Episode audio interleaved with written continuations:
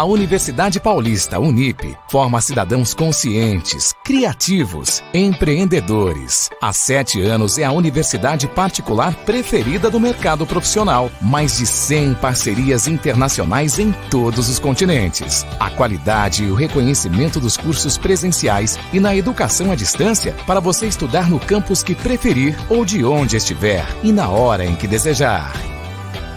Unip Qualidade comprovada.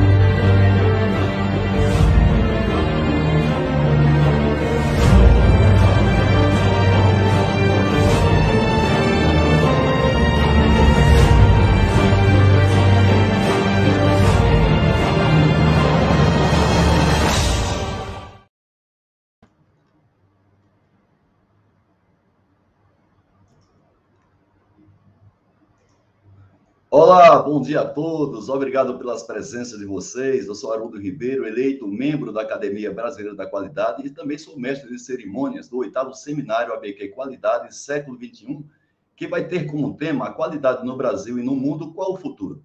E ele começa hoje, dia 11 de novembro de 2021, exatamente no Dia Mundial da Qualidade, e vai ser concluído no dia de amanhã, dia 12. Esse evento, lembrando, ele é 100% online e também gratuito está sendo transmitido pelo nosso canal YouTube, que eu convido você a se inscrever e clicar no sininho para você ser alertado de todas as nossas postagens e os eventos que a BQ realiza.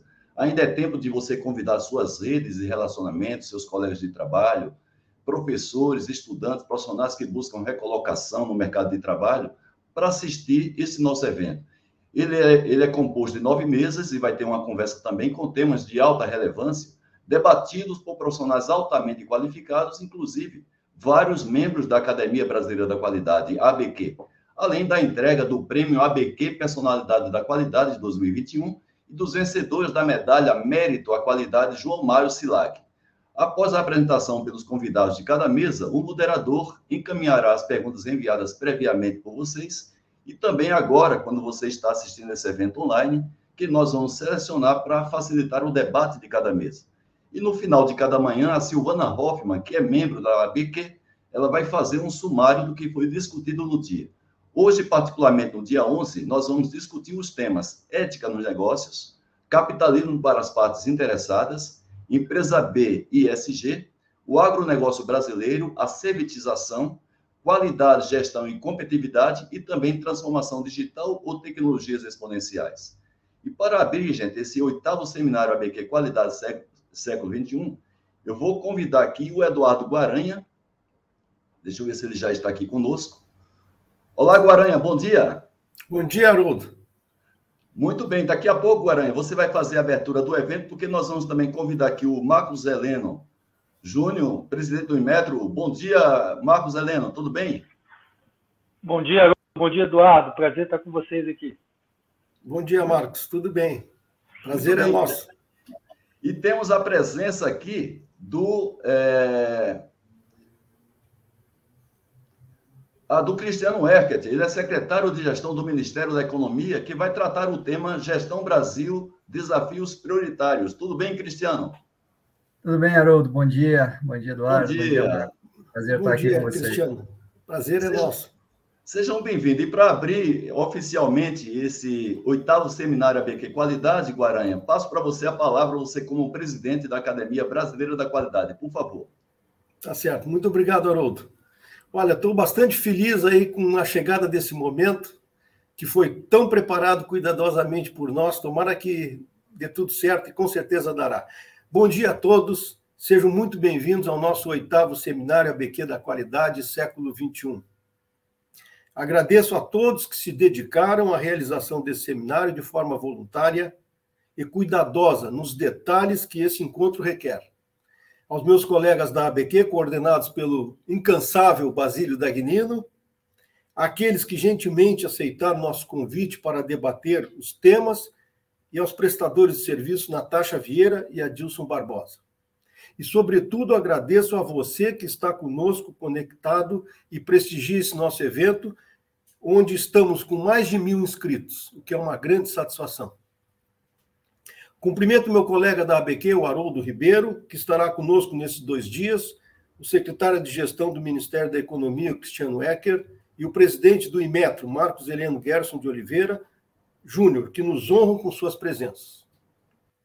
A Academia Brasileira da Qualidade é uma organização sem fins lucrativos, constituída hoje por 55 acadêmicos de reconhecida competência e experiência profissional adquirida ao longo dos anos nas universidades, nas empresas e em outras organizações privadas ou públicas no tema qualidade e gestão.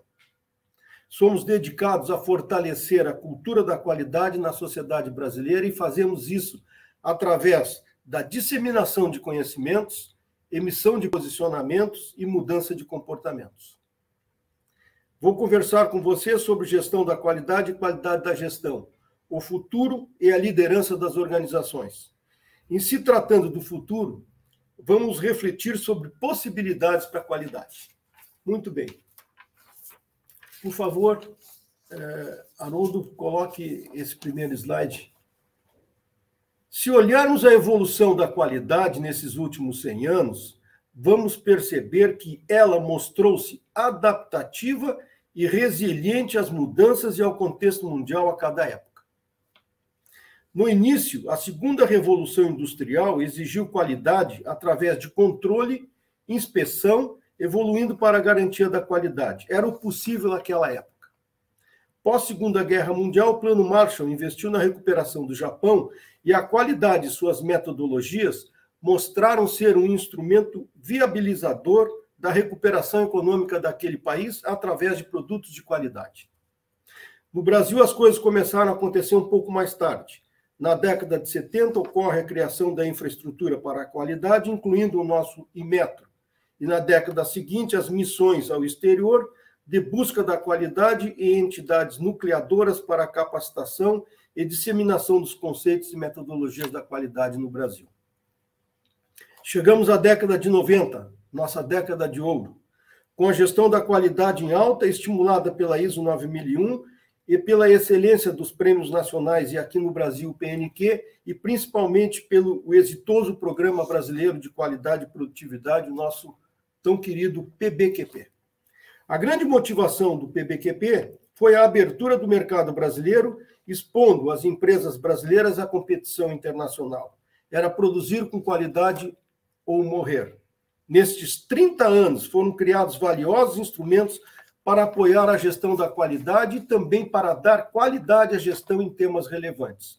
Por exemplo, temas relevantes como a gestão de ativos, a gestão da inovação, a ambiental, a gestão de riscos, a segurança das pessoas, segurança da informação, as organizações educacionais e sua gestão, a gestão em cidades, anti-suborno e, mais recentemente, a gestão da governança nas organizações estão disponíveis através da ISO, sendo uma valiosa contribuição à gestão. E olhando para o futuro, o que podemos verificar, o que podemos advir? Olhando para o futuro, os cenários mostram mudanças mais radicais. O crescimento da importância da economia verde, avançando celeremente também sobre a forma digital, as ameaças e oportunidades advindas da indústria 4.0 e suas tecnologias, a busca por tecnologias de energia renovável, de emissão de carbono zero ou negativo até 2050, com as desigualdades sociais infelizmente se acentuando num mundo global, sistêmico e frágil sanitariamente, redefinindo novas formas de negócio, de trabalho, convivência e interação social. Sem dúvida, isso irá rever o conceito de valor vigente até hoje. E fica a pergunta: a qualidade que foi resiliente e adaptativa acompanhará essa nova ordem no modelo econômico e social? É possível uma nova qualidade? Acredito que sim, desde que quatro pontos sejam atendidos. Por favor. Ponto número um. Que seja amplamente adotado o conceito de qualidade lato senso, que se refere à qualidade de vida, bem-estar presente e futuro, felicidade e sua relação com a sociedade. Ponto 2. Que haja aprofundamento e ampliação das metodologias de gestão da qualidade. Quando se trata da qualidade estrito senso, o objeto é o produto, o serviço. E aqui temos a qualidade ponto zero que está aí para ser decifrada. Quando se trata da qualidade lato senso, o objeto é a vida exigindo novas abordagens do que as tradicionais. Ponto 3.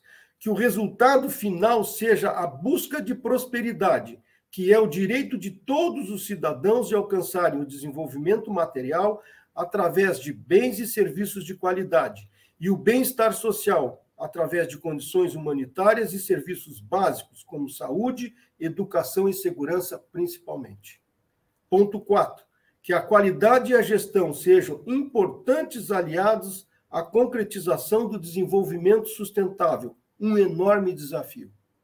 Assim, a nova qualidade implica no atendimento às necessidades implícitas e explícitas de todas as partes interessadas, orientado pelo desenvolvimento sustentável, buscando a prosperidade da sociedade e das pessoas como resultado final. Isso vai mais além do que produzir bens e serviços competitivos de mercado, sendo também um instrumento de criação de bem-estar, incluindo a entrega de serviços e infraestrutura fundamentais de caráter social e de proteção ao ecossistema.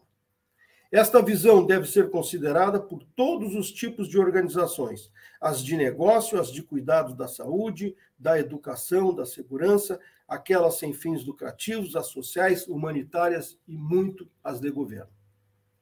Para o Brasil, acredito, esta ampliação do papel da qualidade traz, faz todo o sentido, dadas as carências abismais no bem-estar social, incompatíveis com a posição de 13ª economia mundial hoje ocupada pelo país. E que perfil de líderes será preciso para empreender essa mudança? Identificamos o líder transformador com cinco competências. Inspirador e dedicado ao propósito pelo exemplo. Se for no governo, ser um estadista e não um político apenas. Segunda competência, que atue colaborativamente no seu ecossistema, Estado, organizações de sua cadeia de valor e sociedade. Competência 3, que seja promotor da cultura de prosperidade e do desenvolvimento sustentável na formação educacional, a começar pelo ensino fundamental até o superior. A quarta, que ao errar cresça com os erros e aprenda sempre. Não há caminho definido. E a quinta e última, que eduque e forme novos líderes no propósito da prosperidade, pois é uma tarefa para mais de uma geração. Sem dúvida, nesse novo mundo, a qualidade tem um papel mais desafiador e pode sim ser um instrumento de guia a esse futuro. Como bem disse Juran, se despedir em 97 no evento anual da American Society for Quality. O século XXI será o século da qualidade. E eu acrescento, depende de nós. Quem sabe possamos substituir o Dia Mundial da Qualidade por qualidade mundial todo o dia. Desejo um ótimo seminário a todos e muito obrigado. Contigo, Haroldo, a palavra. Muito bem, vamos convidar o Cristiano Eckert, não é, Cristiano? Você que está aí para nos presentear com a sua apresentação. O Cristiano, ele vai falar para a gente sobre justamente é, a a gestão Brasil, desafios prioritários. O Cristiano Eckert, como eu falei, é secretário de gestão do Ministério da Economia. Então, Cristiano, você com a palavra e todos nós podemos também, a partir de agora, também participar enviando perguntas para a nossa mesa. Por favor, Cristiano, bom dia. Bom dia, Haroldo, muito obrigado. Prazer estar aqui com você, com o Eduardo, com o Marcos nessa abertura. Um, um agradecimento também especial ao Dagnino pelo convite para estar aqui. E um cumprimento a todos aqueles que, que nos assistem, seja ao vivo, seja gravado. É, para mim foi emocionante esse convite para estar aqui no, no, seminário da ABQ, porque me fez voltar no tempo, Haroldo. Voltei a 1995, quando eu ingressei na graduação em Engenharia de Opa. Produção da Escola Politécnica na Universidade de São Paulo. E, e, logo no meu primeiro ano ali, eu fui convidado a participar de um grupo de pesquisa sobre qualidade total, né? É, orientado naquela época pelo professor João Batista Turrione, da Universidade Federal de Itajubá, que era doutorando lá na Poli. E, e hoje, viu, Cristiano, o, o, o Turrione ele faz parte da nossa academia, vai ser inclusive empossado agora dia 18 de novembro, próxima quinta-feira. Pois é, eu soube, eu soube. Fiquei muito, muito feliz. Assim, deixo aqui um grande abraço para ele, porque foi a primeira pessoa que, que me iniciou uh, nesse tema da qualidade. E, e, lá em 95, quando entrei na Poli, o, o, o, grande uh, benefício que eu ganhei por participar desse, desse grupo de pesquisa foi eh, um acesso à internet e um e-mail. Né? E, e, a gente ainda era internet de tela preta, a gente ia lá no, no Centro de Computação Eletrônica da Poli para poder acessar. E por indicação do Turrione, eu é, entrei no, num grupo de discussão do DEMI, que chamava na época, tinha gente do mundo inteiro, muita gente do Japão, dos Estados Unidos, e ali discutindo o que é, estava no estado da arte, da, da temática naquele momento. E essa pesquisa né, desagou já no meu segundo ano de faculdade numa iniciação científica, aí é, sob orientação do, dos professores Roberto Rotondário e Paulino Francischini, lá da, Departamento de Engenharia de Produção, e que eu estudei, na época, a QS 9000, que era a aplicação da ISO 9000 para a indústria automobilística, né, que estava é, nascendo naquele momento a QS, fiz uma pesquisa é, na então fábrica da Ford em Osasco, que já nem existe mais.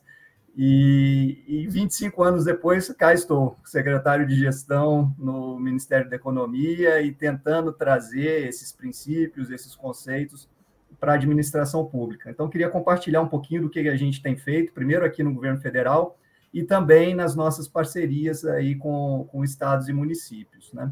Acho que, inicialmente, é preciso situar para quem não está é, é, no governo, né, quem olha de fora, como eu acredito que é a, a, maior parte do nosso público hoje aqui, que ao contrário do que as pessoas imaginam, o, o governo não é uma estrutura é, monolítica, né? O governo, é, eu costumo dizer, está mais para um arquipélago formado por um conjunto de ilhas com algumas poucas pontes ligando é, essas ilhas, né? Então, falando só de Poder Executivo Federal, nós somos hoje é, 196 é, órgãos, né?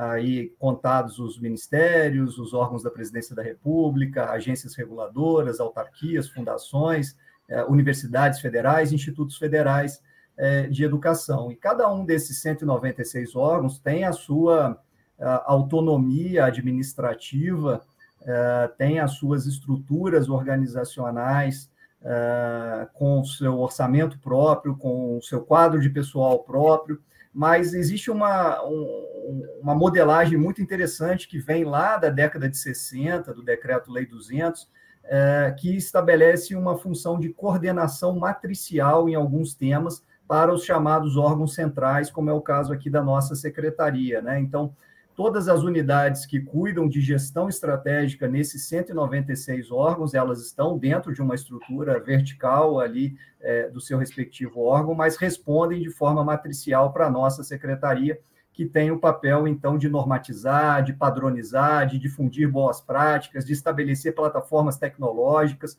onde esse conjunto é, de órgãos opera. Né?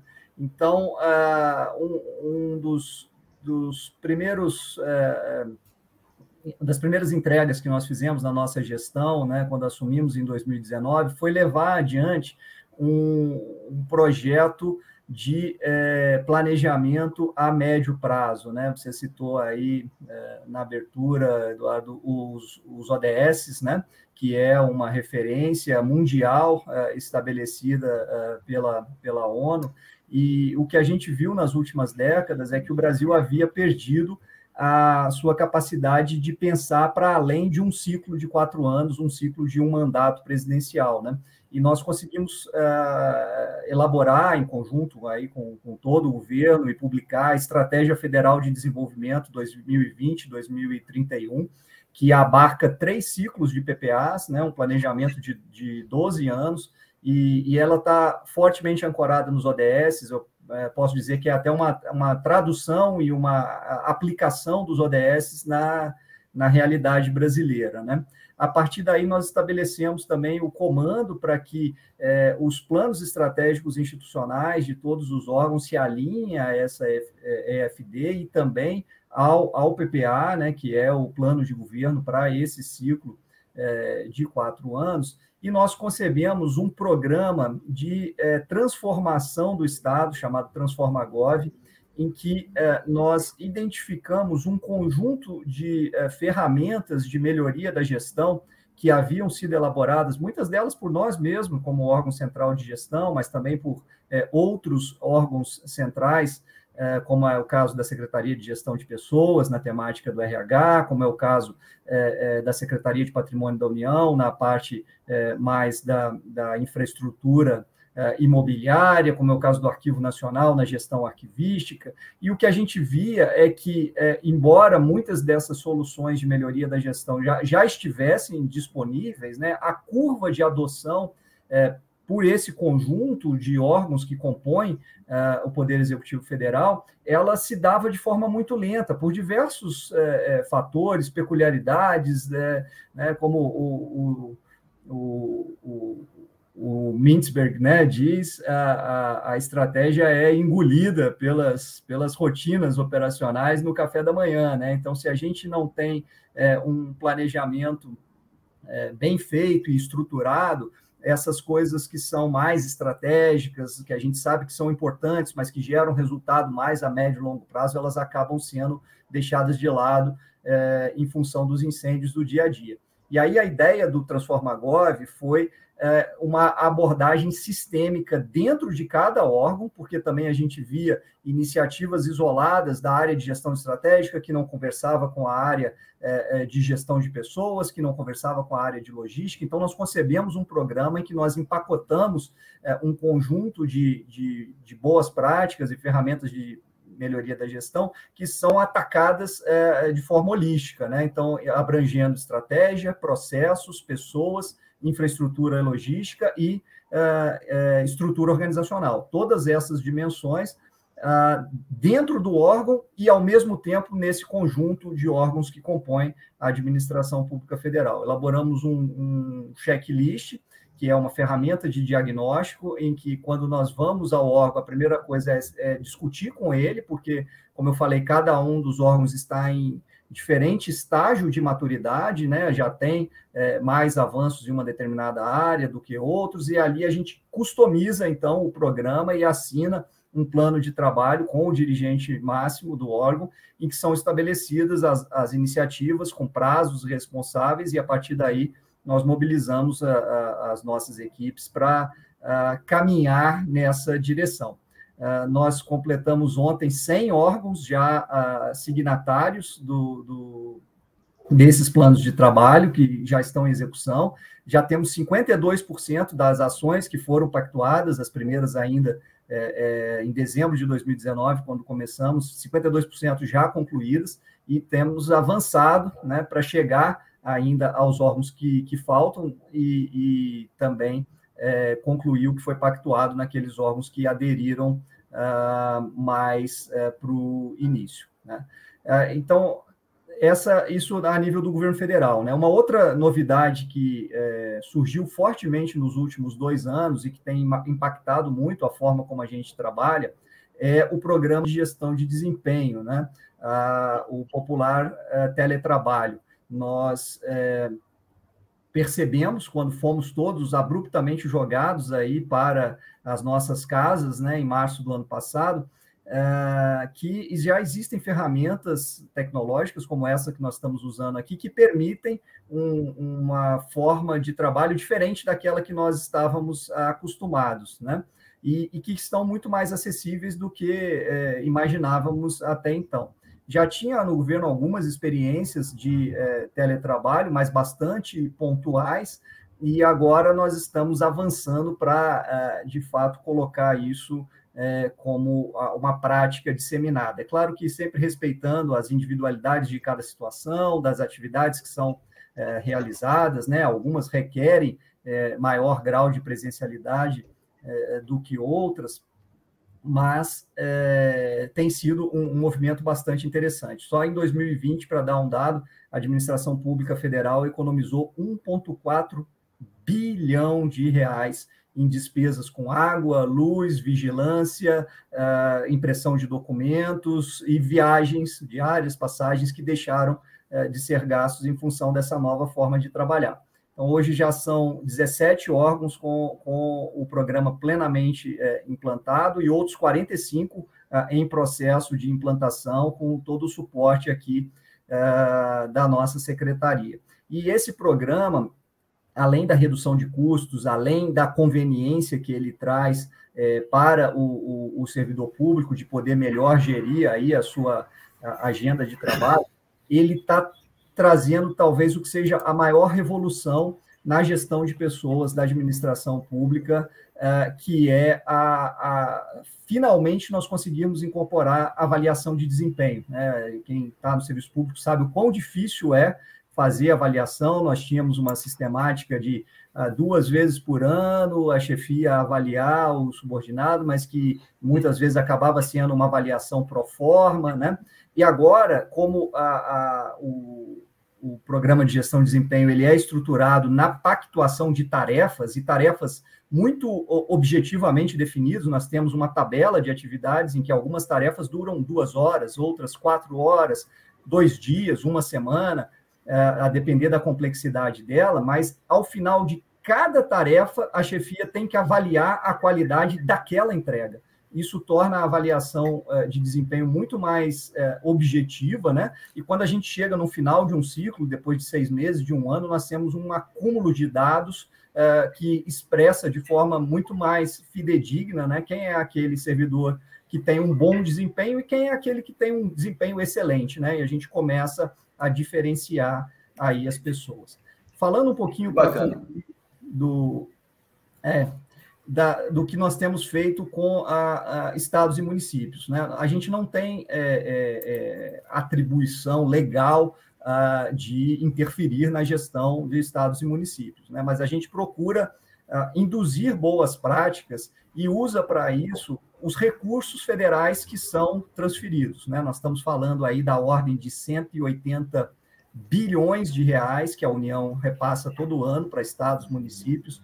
E, e para isso, ah, nós temos, por um lado, trabalhado na digitalização dos processos por meio da plataforma Mais Brasil, para eliminar é, qualquer tipo de papel nesse ciclo e tornar a coisa muito mais transparente e eficiente. E nós estabelecemos um modelo de excelência em gestão nas transferências da União, né? aí uma parceria com a FNQ, inspirado no MEG, que já é uma ferramenta consagrada, né? Nós fizemos um, um enxugamento e adaptação especificamente para essa questão das transferências, e por meio dela, nós temos aplicado nos estados e municípios que recebem um instrumento de, de diagnóstico de maturidade, em que a gente identifica é, quão preparado eles estão em termos de, de capacidade é, institucional, de gestão, para bem aplicar esses recursos que a, a, União repassa. E a partir desse diagnóstico, é, é se identifica oportunidades de,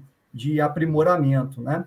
E é, temos uma instrução normativa da nossa secretaria que estabelece aí um cronograma faseado. Começamos pelos estados e municípios com mais de, de 50 é, mil habitantes já são uh, 393 instituições que aplicaram o, o, o diagnóstico então, esse processo, e ao longo do ano que vem a gente vai chegar uh, nos municípios uh, menores. Né? E com isso, como eu falei, a gente busca qualificar a gestão, e aí duas outras iniciativas que tomamos uh, para finalizar foi a elaboração do do guia do prefeito Mais Brasil, aproveitando essa janela no início desse ano de novos prefeitos que entraram, né? Demos ali também um empacotamento de uma série de, de ferramentas para ajudar uh, no, no, na elevação da capacidade de governança e gestão das prefeituras e temos feito um programa de capacitação para prefeitos aqui na nossa Escola Nacional de Administração Pública. Tem sido uma experiência muito legal. Dei uma aula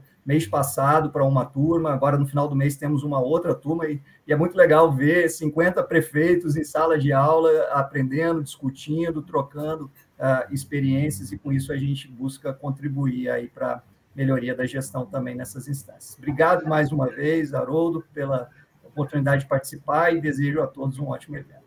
Tá bom, muito Bacana, obrigado. viu, Eckert? A gente fica muito feliz quando vê iniciativas, né, é. principalmente do nosso governo federal, né, o qual você está aqui representando, o Ministério da Economia, e convidamos agora o outro representante do governo federal, né, o Marcos Heleno Júnior, que esteve conosco aí em vários eventos da qualidade essa semana e que hoje é, oficializa a abertura do nosso seminário, né, Guaranha? É, Marcos Heleno Sim. Júnior, por favor, Sim, com muita satisfação nós recebemos tanto o Marcos Heleno quanto o Ecker. E o Ecker ainda da área da eh, formação de qualidade, assim como o Marcos Heleno, é uma coisa muito boa. Olha, uma, é, parece até uma coincidência, mas na verdade é uma conspiração positiva dos astros. é isso.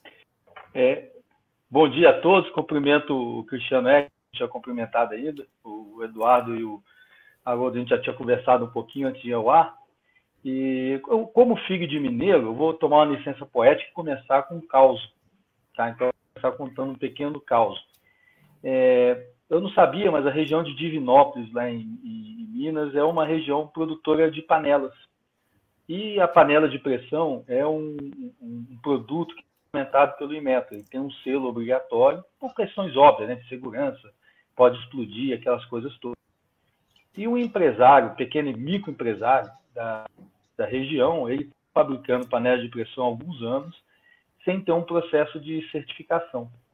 Ele entendia isso como se fosse custo, que ele estava tentando driblar para não pagar esse custo, mas percebeu que cada vez ele tinha menos mercado da panela dele.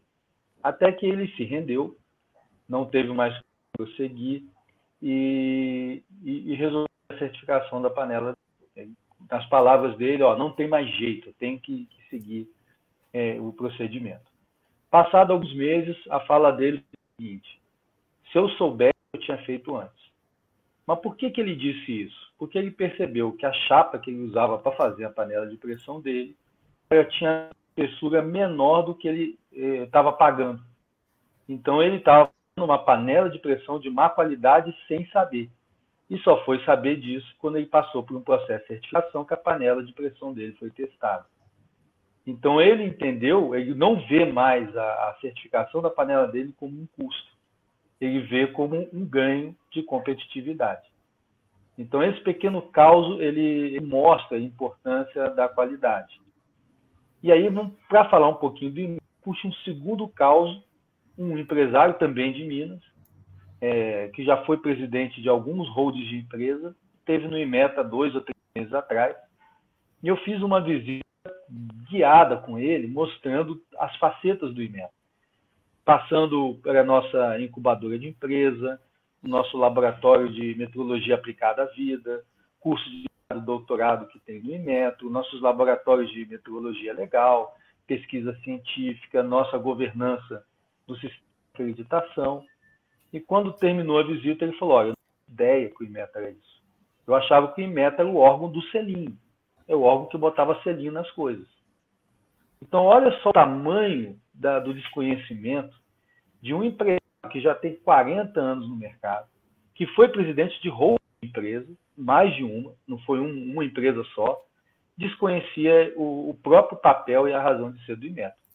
E isso acende para a gente, primeiro, dificuldade, é, de comunicação do próprio Inmetro, e também uma reflexão até que ponto nós estamos entregando resultados porque se um empresário desse não conseguiu é, receber resultados vindo do IMETA, é porque alguma coisa nesse caminho estava ficando, alguma coisa estava ficando no caminho.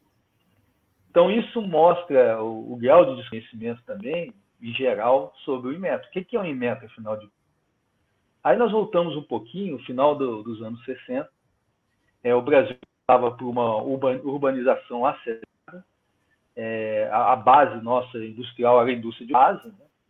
é, nós estávamos passando ali da agricultura para a indústria, Juscelina, aquelas coisas todas que a gente conhece. Só que com essa industrialização, o Brasil já ficava evidente que ali pelos idos dos anos 80 seria um dos grandes consumidores do mundo. E se nada fizesse feito, nós somos apenas um importador de produtos é, manufaturados. Então nós íamos ficar naquele, no, no, naquele colonialismo, né? A gente matéria-prima e compra produtos manufaturados. Então o governo, na época, início dos anos 70, dentro de um plano estratégico, percebendo isso, ó, nós temos que dar condições de competitividade para a nossa indústria, para ela poder competir em produtos manufaturados. Então vamos juntar todas as competências que estão espalhadas aí pelo país, que podem apoiar a indústria nessa evolução, né, nesse ganho, nessa né, na inserção dentro desse mercado. E aí nasce o INETO. Então, juntou competências de normalização, o Instituto Nacional de Pesos e Medidas e, e vários outros órgãos, é, e, e, juntou e formou o INETO com esse viés de desenvolver a qualidade da indústria para ela poder competir. Quando a gente chega nos anos 80, o Brasil competiu. Então, o Brasil conseguiu é, produzir geladeiras, refrigeradores, é, fogões, ar-condicionado, televisão, aparelho de som. Então, o Brasil teve competitividade. É, então, essa parte foi, foi, uma parte até de sucesso. E hoje, nós no, no eletrodoméstico, por exemplo, uma indústria forte até hoje competindo na América do Sul e, aí, talvez até em alguns lugares do mundo. E nos anos 90 veio o grande desafio da qualidade, né? o Guaranha já colocou aqui, o Inmetro também teve um papel fundamental. Ele abraçou também essa ideia da qualidade, da qualidade, a própria incorporação da, das normas no Brasil sobre a qualidade passou pelo Inmetro. Lembrando que naquela época a, a BNT, para poder ter uma norma é, nacional, ela tinha que aprovar no Inmetro. O Inmetro era o, o Instituto de Normalização no Brasil. No final dos anos 90, é que essa competência passou para a BNT em definitivo é, se tornou o Fórum Nacional de, de, Normalização, mas essa batalha da qualidade também passou pelo INETA. E aí nós começamos a chegar no, no, no...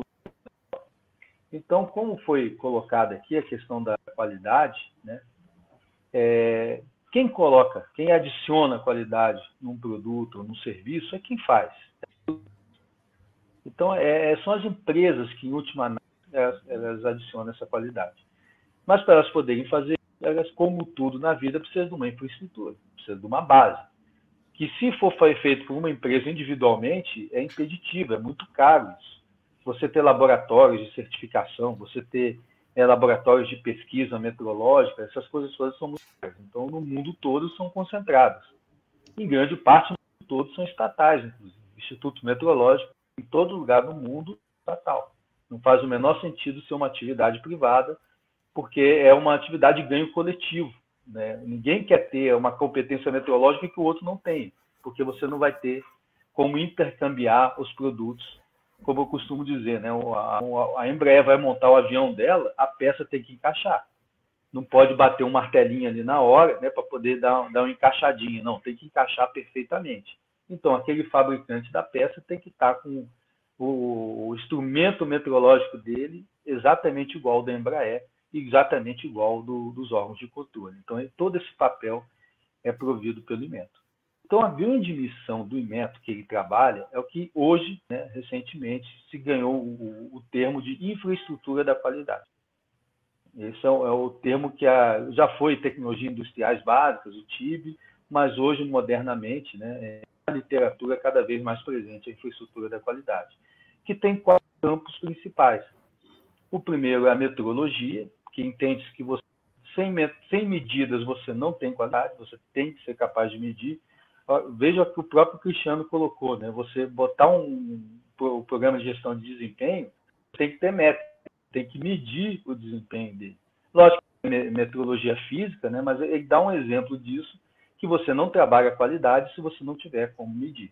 Você vai saber se o ar-condicionado ele tem qualidade ou não, medindo a sua eficiência energética, medindo a sua refrigeração, medindo uma série de coisas. Então, a metrologia, a normalização, que até estava numa conferência ontem, numa bilateral com, com os Estados Unidos, e tocando nesse ponto, que a, a, norma não é simplesmente um limite, é um instrumento de inovação. Ela passa para a sociedade o, como se fosse o gabarito de uma prova. Olha, o produto tem que fazer isso, tem que chegar nisso. E isso difunde uma, a inovação dentro da própria sociedade. Uma norma bem feita, para quem vai entrar no mercado, ele já sabe o, que, que o ponto que ele quer chegar. Então, metrologia, normalização, para você medir requisitos. Aí você pode trabalhar na avaliação da conformidade. Então, na prática, verificar se o produto atende à norma com aquela condição de medida, para você poder é, avançar no próprio é, processo de, de, de fabricação, de inovação, para melhorar no produto. Para isso, eu tenho que estar fazendo a certificação dele. E, por último, o sistema de governança de todo esse mercado de certificação, que é a acreditação. Desses quatro campos, três está é, praticamente o Inmetro é a espinha dorsal: metrologia, avaliação da conformidade e acreditação. O quarto, a normalização, o grande ator é a nossa BNT e outras sistemas é, é, locais e, e, que acabam, de alguma forma, sendo incorporadas e trabalhadas juntos com as próprias normas da BNT, que é o Fórum Nacional de Normalização. Então, essa infraestrutura da qualidade é a grande missão do Inmetro. Ele, ele faz tudo que ele faz, seja certificação de produtos, seja vigilância de mercado, seja pesquisa científica, incubador empresas, é, cursos de metrologia, de mestrado, doutorado, tecnólogos também. Todos isso, todas essas ferramentas são colocadas para produzir a infraestrutura da qualidade, permitir a competitividade e a sobrevivência das, das empresas e funcionamento do comércio. E para isso, para fechar é, essa conversa, é, tenha efetivamente uma, um funcionamento do sistema de infraestrutura da qualidade, em que as partes trabalhem integradas e numa mesma direção, que é uma característica de funcionamento do sistema, né? Não são soltas. Se elas não tiverem uma integrada na outra, o sistema ele não funciona corretamente. Tem dois instrumentos de governança que são fundamentais para isso. O primeiro se chama Regulatory Framework, ou é o modelo regulatório. Você tem que dar uma previsibilidade dentro da sociedade é, de como a regulamentação, a regulamentação técnica dos produtos e serviços são realizados. Então, foi um grande passo que no último ano o Método é, se dedicou em parceria com a própria sociedade. Então, foi uma construção realmente ativa de produzir o que nunca teve no Brasil, com é um modelo formal de regulamentação. Ou seja, um documento, como se fosse uma constituição, que é, estabeleça os princípios, os limites, né, as diretrizes que o Inmetro vai utilizar na regulamentação de cada produto. Que, na prática, ele impondera o setor regulado. Então, aquele que vai sofrer um regulamento do Inmetro, ele tem um instrumento na mão para questionar qualquer tipo de abuso ou de, é, de algo que foi pactuado dentro da sociedade. É, esse processo está bem no finalzinho, a audiência pública terminou na semana passada, foi feita em dois dias é, em que houveram mais de 1.200 é, sugestões da consulta, um número até recorde dentro do IMETRO, e que nós acatamos mais de 400. Então, mostrando como o IMETRO estava aberto para a incorporação da, da sugestão que veio da sociedade, e isso depois de um ano de reuniões com vários setores. Então, foi, foi um processo realmente construído a quatro mãos, e a, a nossa expectativa é agora, para dezembro, poder publicar esse modelo regulatório e ter esse primeiro grande instrumento de governança. O segundo é, é, o, é, que se chama política da infraestrutura da qualidade. Então, é preciso que tenha uma organização mínima, dentro de uma visão de Estado, é, de como funciona a integração desse sistema, até para permitir que os diversos atores possam trabalhar de, de forma sinérgica na produção da infraestrutura da qualidade. Então, esse desafio começou esse mês, foi montado já o, o grupo de trabalho é, Meto, junto com é, outros é, organismos que trabalham em infraestrutura da qualidade, como a BNT, como a ABRAC e, e outros, da, outros setores privados, e isso vai só ampliar, esse é o, de trabalho, a partir de agora, da mesma forma que fez com o modelo regulatório, a quatro mãos vai sentar com o setor produtivo, comércio, governo e construir um, uma proposta de política nacional da infraestrutura da qualidade para ano que vem, lá pela metade do ano, também termos isso como o segundo grande instrumento de governança. Isso é, é, é consenso internacional, né? Se nós o entendimento da UNIDO, da Agência das Nações Unidas para o Desenvolvimento da Indústria, ela deixa bem clara que no centro do sistema da questão da qualidade tem esses dois instrumentos. E fechando esses dois instrumentos, estruturalmente nós teremos avançado bastante para que esse todo esse sistema que, como volto lá no início, um grande empresário brasileiro não conseguia perceber, vai ter isso de forma mais organizada e talvez, com certeza, o impacto vai ser muito maior e vai haver esse entendimento do papel do IMETRO. Então, para finalizar, é, o que eu sempre costumo dizer dentro do IMETRO, né, a qualidade é o centro existencial do IMETRO. Ele funciona em função da qualidade. Se perder isso de vista, o, a atividade perde sentido. É, é, é, o que eu falo, é, costuma se confundir processo com o fim e você acaba envolvido no processo. O Cristiano já colocou aqui, né? A, a estratégia é devorada pelos problemas do dia a dia no café da manhã.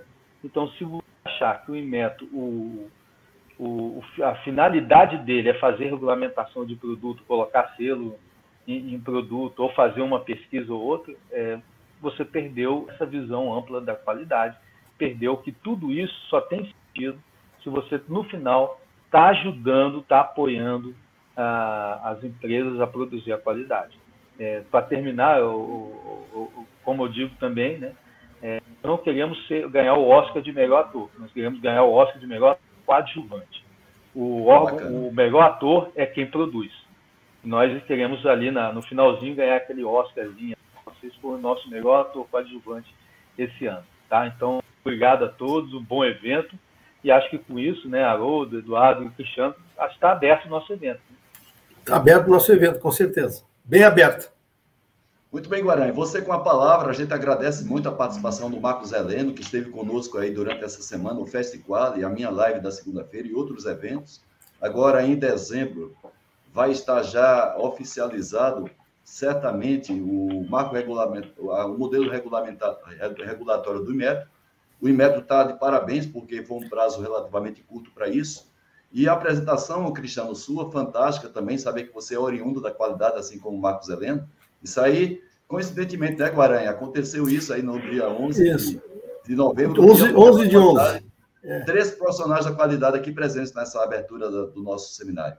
E antes de eu passar para ti, Haroldo, eu só queria dizer que a ABQ sente-se muito feliz de contar com a presença de vocês e os relacionamentos entre as instituições, governo, secretário, o Marcos Heleno e outras organizações que também estão conosco, nós prezamos muito. E eu acredito que nós temos sim capacidade de reconstruir toda essa rede de relacionamento que era um dos aspectos extremamente positivos da década de 90.